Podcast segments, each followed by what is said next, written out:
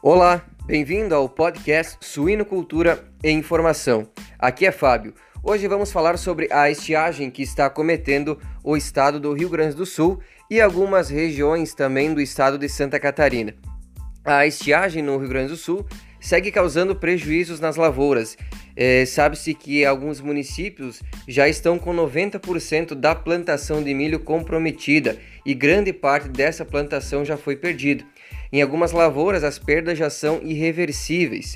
Essa estiagem que está cometendo o estado, ela é causada principalmente pelo efeito laninha, que está atuando sobre o estado, causando falta de chuva ou chuvas mal distribuídas.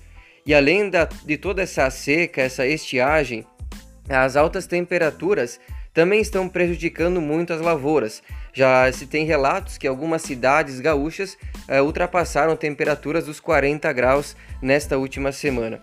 Até o momento, eh, são vários os municípios gaúchos que já decretaram situação de emergência para o governo do estado. E esse número vem aumentando a cada dia que passa. Também, segundo o Instituto Nacional de Meteorologia, o IMET, tem uma previsão que para o próximo mês, eh, em janeiro, os níveis de chuvas eles poderão normalizar e até mesmo ficar acima da média, conforme o esperado. É, no entanto, os, os impactos que a falta de chuva estão centrados principalmente na produção de grãos e também representam um perigo muito grande na produção animal, principalmente pela função da falta de pastagens, né, ou pastagens de baixa qualidade, e também da colheita do milho sem a formação do grão ou de uma péssima qualidade para produzir uma boa silagem.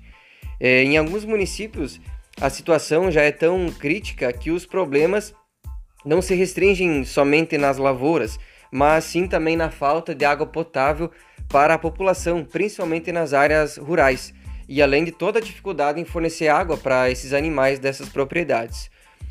Uh, mas o que mais importa é que os impactos da estiagem nas lavouras de milho refletem diretamente nos custos de produção, pois prejudicam muito o desenvolvimento do grão, que junto com o farelo de soja representam praticamente 70% dos custos de produção para a fabricação da ração dos animais, principalmente para a suinocultura e para a avicultura. E o que está acontecendo no, no presente momento nas lavouras uh, poderá causar impactos negativos bastante grandes, principalmente na demanda por produtos uh, num futuro próximo e, por consequência, é, sabe-se também que terá um aumento nos preços de mercado. Obrigado por você ter escutado esse primeiro podcast. No próximo episódio, tem mais.